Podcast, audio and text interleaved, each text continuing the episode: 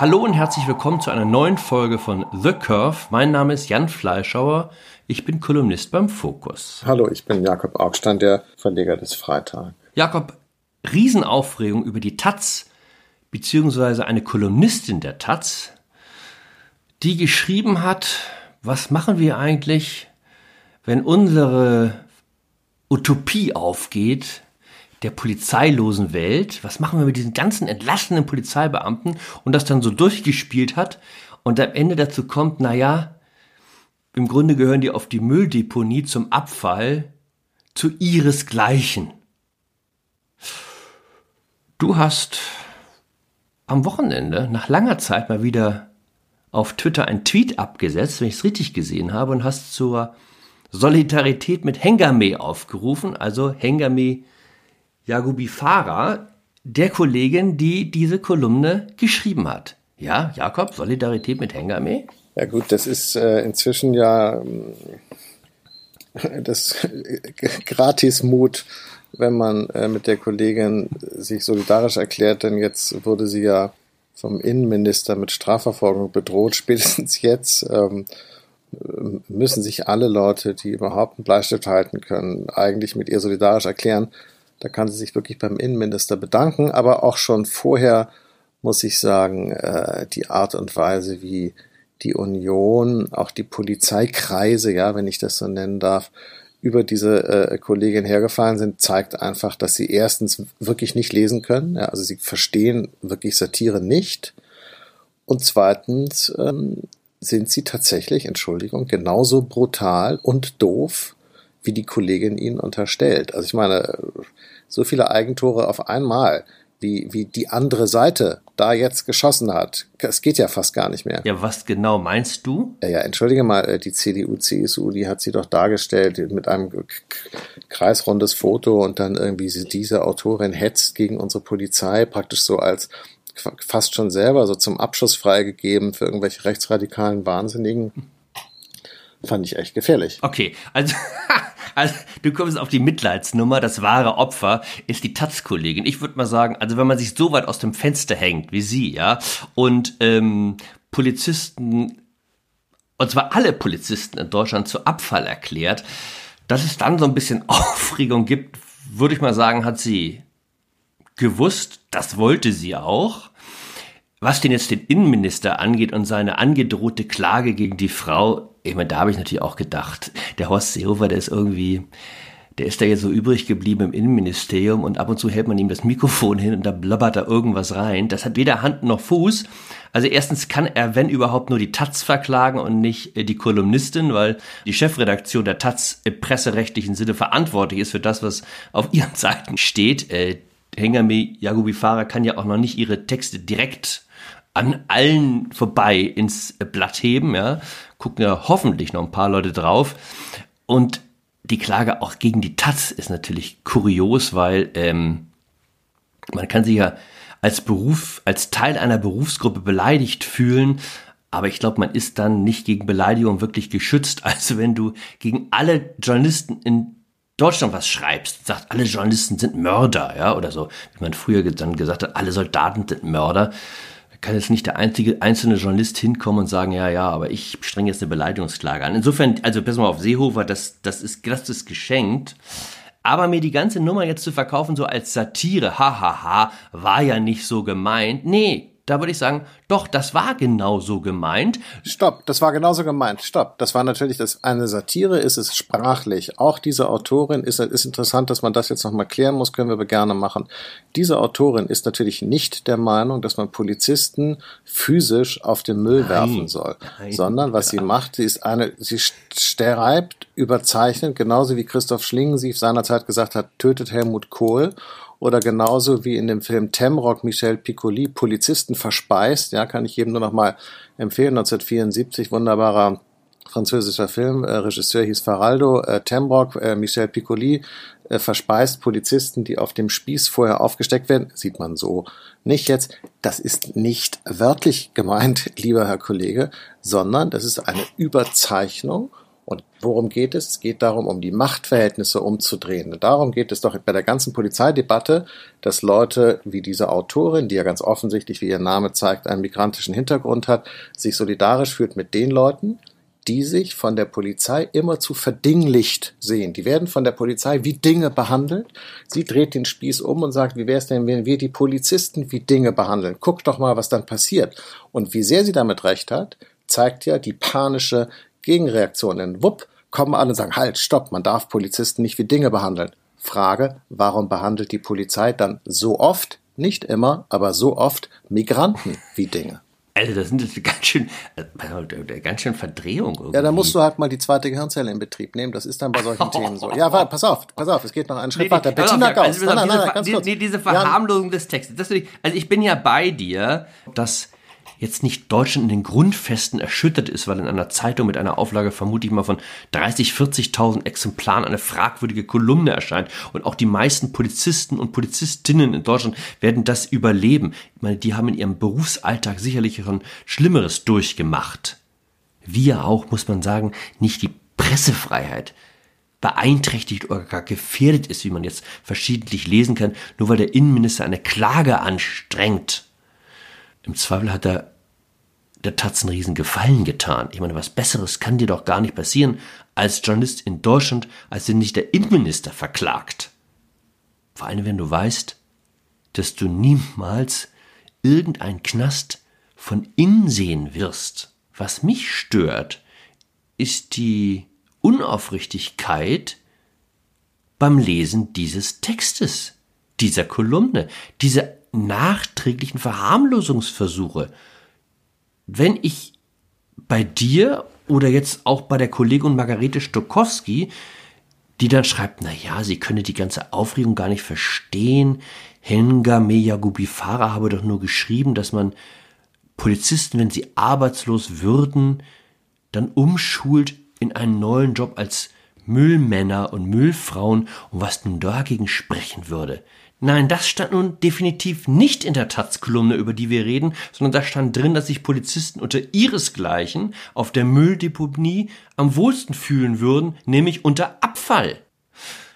Ich kann mich erinnern, als Akif Perinci, ich glaube 2015, da seinen Auftritt in Dresden hatte und Deutschland als Moslem-Müllhalde, übrigens auch in einer erkennbar übersteigerten, um nicht zu sagen satirischen Rede bezeichnet hat, äh, da war nicht die große Gelassenheit in deinem Lager und haben gesagt, na ja, das war hyperbolisches Sprechen. Natürlich meint er nicht im wörtlichen Sinne, dass Deutschland zur Moslem-Müllhalde wird. Nee, hinter dem Kerl waren alle her und als er wegen Volksverhetzung, ich glaube, in Dresden angeklagt wurde, gab es gerade auf deinem Flügel Bombenapplaus dafür. Ah, Mann, ja.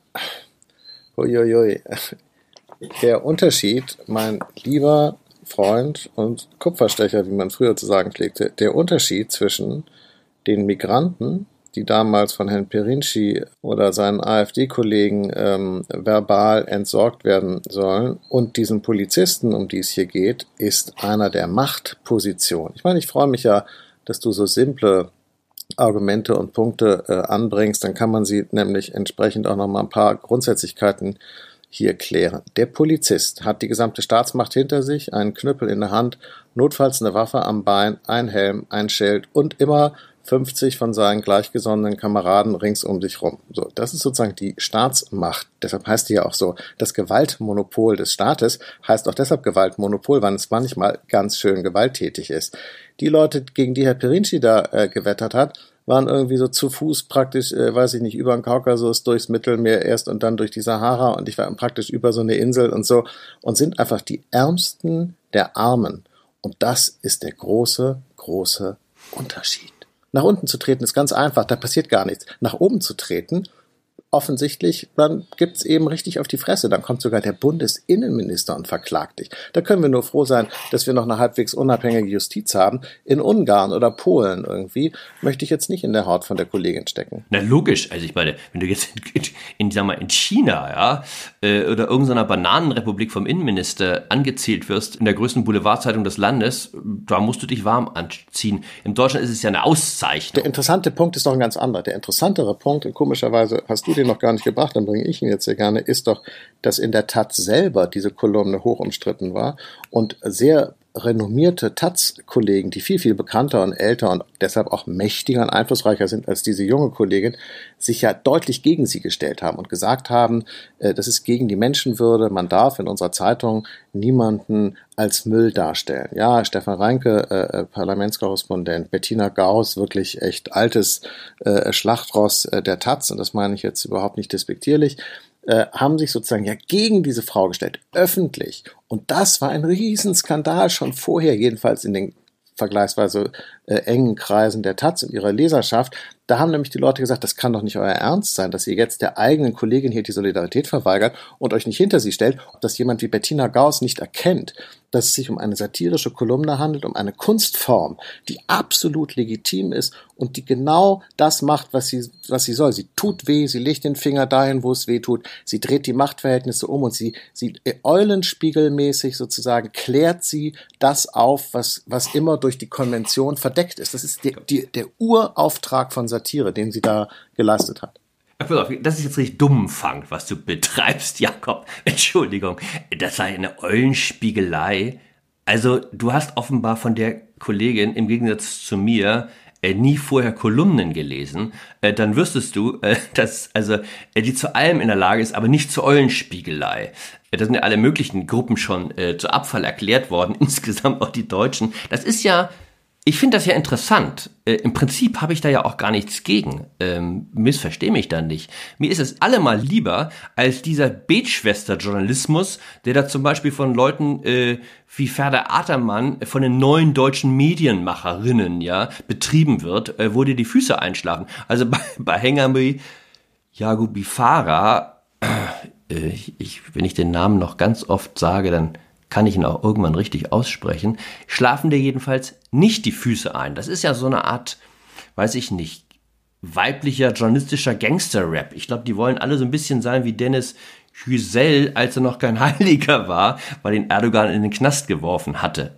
Es wird übrigens oft vergessen, dass Dennis Yücel auch Sachen geschrieben hat, in der Taz, ja, die dann, glaube ich, der Bundespräsident, als er sich sehr für ihn eingesetzt hat, vergessen hatte. Äh, zum Beispiel, dass der baldige Abgang der Deutschen ein Völkersterben von seiner schönsten Seite sei, weil mit den Deutschen nur Dinge gehen, verloren gehen würde, äh, die niemand ähm, vermissen würde. Ja, und er hat und anderes äh, mehr. Sarrazin, er hat bei Sarrazin gesagt, äh, wenn der Habe ja schon einen Schlaganfall gehabt, hoffentlich hat er bei den nächsten, der die Sache dann aber auch endgültig zu Ende bringt. Das hat die Taz 20.000 Euro gekostet und dann wurde er bei Springer eingestellt. Und wer weiß, vielleicht äh, legt Frau Yahoo Bifara es in Wahrheit darauf an, auch einen Springerposten bei der Welt zu bekommen. Das weiß man ja nicht. Ja, pass auf, aber jetzt ganz interessanter Punkt, Jakob. Und jetzt kommt der Unterschied zwischen Dennis Yücel und diesen, dieser, dieser Kolonistengarde, die sich da um Hengame Yagubi Farah äh, schart. Ich erinnere mich, auf einem Taz-Kongress gewesen zu sein, wo Yücel es eben fertiggebracht hat, auch das eigene Publikum total aufzubringen. Da ging es um die Frage des N-Wortes. Darf man das N-Wort sagen? Und er also auch aus Provokationslust einen Text vorgelesen hat von ähm, Martin Luther King von 1963, wo das Wort Negro natürlich ständig auftauchte und äh, die Leute dann angefangen haben zu schreien, hör auf, sag das Wort nicht, sag das Wort nicht und er extra ja, um diesen Taz-Leuten das so richtig reinzureiben, ja, diesen migrantisch aufgeregten Hysterikerinnen, dann extra nochmal besonders laut vorgelesen hat und das Ganze in einem super Eklat endete und er das ihnen hinterher rief, als sie aus dem Raum riefen, geht doch bügeln. Diese anarchistische Kraft, die genau fehlt diesen Kolleginnen, die du gerade also, du bist, du bist ja süß. Du die du gerade verteidigst. Das sind letztlich Stalinisten. Wow, und äh, deswegen, ich okay. habe ja auch, ich würde immer sagen, also nehmt so einen Text nicht zu ernst, weil am Ende ist es ja ein Text und nicht ein Erschießungskommando. Wenn die allerdings regieren würden, na, dann käme bei uns beiden das Erschießungskommando. Ach, Quatsch. Aber bis dahin ist es noch ein weiter, weiter Weg. So ein Unsinn, das ist doch totaler Unsinn. Aber ich finde das lustig, dass du da äh, Yücel so äh, in Schutz nimmst und so.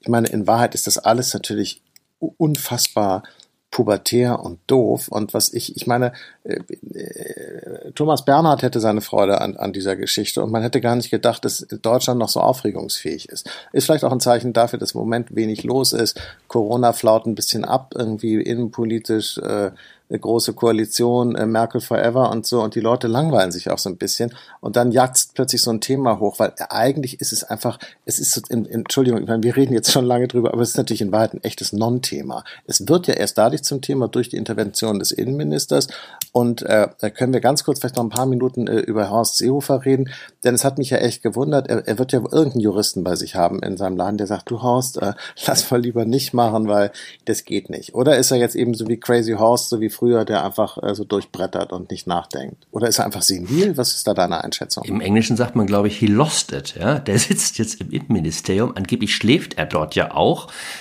auf so einer Insam hat sich da irgend so ein Bett rein, so ein, Feldbett reinbauen lassen, ja, verlässt das Haus nicht mehr, jetzt unter Corona, äh, in Corona-Zeiten ja so und so nicht, weil er Angst oh. vor mhm. Ansteckung hat, äh, dass du da schlecht draufkommst und auch so ein bisschen verrückt wirst. Ja, das ist, ist glaube ich, dabei. Das ist doch so eine Art Lagerkoller, siehst du? Und dann, das ist interessant, weil da haben wir dann sozusagen Stuttgart. Ja, aber Stuttgart, auch, es geht doch, es geht doch Das ist sozusagen eine Linie. Lagerkoller nach Corona. In Stuttgart äh, schwere Unruhen. In Den Haag schwere Unruhen äh, äh, beim holländischen Nachbarn. Bei Seehofer schwere Unruhen. Und all das eine Spätfolge des Corona-Lockdowns. Kann das sein? Du meinst, weil die Leute einfach sozusagen in die Energie, die sich in ihnen aufgestaut hat, sich jetzt äh, anfallsartig entlädt. Kann sein, ja. ja. Aber nochmal, weil du das jetzt so runter machst und sagst, worüber reden wir hier eigentlich, ist doch, ist doch kein wichtiges Thema, zeigt, dass wir keine größeren Sorgen haben. Also an der, an, bei dieser Anti-Hate-Speech-Industrie die nichts anderes tut, als in Texten rumzukramen und zu gucken, ob da Wörter benutzt sind oder Wendungen, von denen sich Leute beleidigt fühlen könnten oder diskriminiert. Da lebt aber, da leben ziemlich viele Leute von. Übrigens auch die Taz-Kolumnisten. Das ist ja so eine ganz merkwürdige Quersubventionierung bei denen. Ähm, die kann ja nicht leben von einem Taz-Gehalt. Äh, einmal die Woche, glaube ich, 50 Euro, die da überwiesen werden dann wirst du halt von der Heinrich-Böll-Stiftung eingeladen und sitzt auf irgendwelchen Podium rum, der Rosa-Luxemburg-Stiftung und die, dann bist du nochmal bei den neuen deutschen Medienmachern, von denen wir jetzt auch wissen, dass sie mit 100.000 Euro, Euro von der Bundesregierung äh, finanziert werden. Und natürlich ist es ein Problem für diese Leute, die den ganzen Tag ihre Berechtigung daher beziehen, dass sie sagen, wir kämpfen gegen die Verrohung des Diskurses in Deutschland wenn sie über eine Gruppe, von der du jetzt findest, die brauchen nicht einen besonderen Schutz, weil im Zweifel haben die ja eine Waffe im Holster, ähm, als Abfall redet. Das nennt man übrigens, Jakob, gruppenbezogene Menschenfeindlichkeit. Ist ein Terminus, der dir möglicherweise nicht so geläufig ist wie mir. Doch, Wilhelm Heidmeier äh, äh, kenne ich sehr gut den Terminus. Er ist natürlich auf die Polizei äh, nicht anzuwenden, weil die Polizei ist eine Berufsgruppe und dafür ist der Terminus nicht gedacht gewesen. Aber sagen wir mal was anderes. Diese ganze Kolumne setzt ja auf einem Gedankenspiel auf. Was machen wir eigentlich mit den ganzen Polizisten? Ich glaube, es gibt 300.000 in Deutschland. Wenn sich unsere Leute durchgesetzt haben mit ihrer großen, ihrem großen Plan, die Polizei abzuschaffen.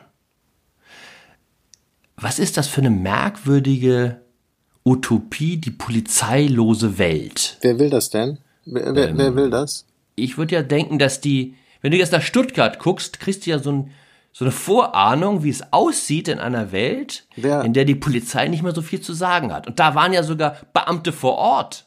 Hier stell dir doch mal vor, wie es ausgesehen hätte, die Ordnungsmacht wäre gar nicht mehr da gewesen. Wer will denn die Polizei abschaffen? Ja, findest du auf äh, diesen ganzen Black Lives Matter Demos als Forderung, ähm, gibt doch, glaube ich, sogar einen Terminus dafür, weiß gar nicht, äh, Cops Go Home oder so, also äh, I don't know, aber das ist natürlich, also mal auch in, in Teilen der Linken, übrigens auch in dieser Hengame-Welt, ja, ist das natürlich äh, absolut selbstverständlich, dass man die Bullen eigentlich abwickeln soll. Nieder mit dem Bullenstaat. Ich meine, das muss ich dir doch nicht ausbuchstabieren. Ja, ich, ich wollte nur wissen, sozusagen, auf welchem Seriositätslevel wir reden. Denn in Minneapolis äh, ähm, hat ja der Stadtrat. Das, ist, das liebe ich, das, Jakob, das liebe ich an dir, wie du dann immer so, so ganz von oben herab dann kommst, ja. Ich rede jetzt auch demnächst an als Herr Professor, Professor, Doktor, Dr. Augstein. Nein, aber jede, aber ich habe keine Lust, jede unsinnige Parole und Floskel irgendwie so zum Gegenstand von einer ernsten Debatte zu machen, weil das ist genau der Grund, warum so viele von unseren Debatten heutzutage so beschissen laufen, weil diese Internetisierung, diese Twitterisierung äh, jedes Gesprächs, wo man sozusagen noch das lächerlichste Stöckchen nimmt und es sich dann noch selber hinhält, nur damit man was hat zum drüberspringen, ist einfach so wahnsinnig fruchtlos. Aber es ist ja ein wahrer Kern trotzdem in dem, was du gesagt hast, denn in Minneapolis, der Stadt, wo eben George Floyd umgebracht wurde von einem Polizisten, hat ja der Stadtrat tatsächlich beschlossen, die Polizei aufzulösen und durch irgendetwas anderes zu ersetzen.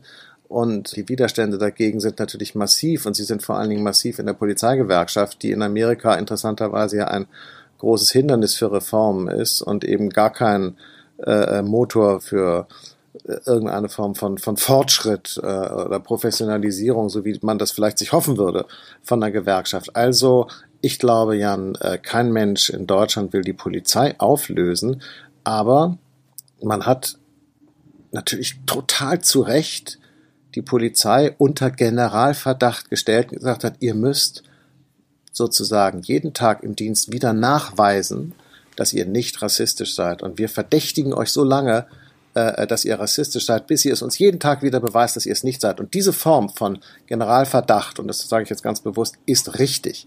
Und genau um dieses Thema was passiert, wenn sich jemand unter Generalverdacht gesetzt fühlt, gegen den er sich nicht verteidigen kann. Genau um dieses Thema ging es in der Kolumne und deshalb fand ich die Kolumne ehrlich gesagt verblüffend klug für eine so junge Kollegin äh, an dieser Stelle in der Taz. Ich fand das echt, Entschuldigung, ich fand das einen richtig schlauen Text. Das war jetzt, weiß nicht, ob das jetzt korrekt war, äh, mit so einer altväterlichen äh, Verbeugung von einer jungen Kollegin, weil du gedacht hast, eine junge Kollegin könne nicht so klug schreiben oder was? Nicht? Nein, aber was soll denn das? Was soll denn das? Man kann doch, wenn man, wenn man was, wenn einem was gefallen hat, kann man das ja. doch sagen, dass es einem gefallen hat. Ich fand, das war einfach ein guter Text. Ähm, ich will jetzt nicht zu viel Essig in den Wein kippen. Ja. Es gab übrigens, weil du gerade Minneapolis erwähnt hast und die dortige Auflösung der Polizei, ein Interview dann bei CNN mit der Präsidentin des Stadtrates, wo die Reporterin von CNN fragte, was mache ich denn eigentlich dann, wenn nachts bei mir eingebrochen wird? Wen rufe ich an?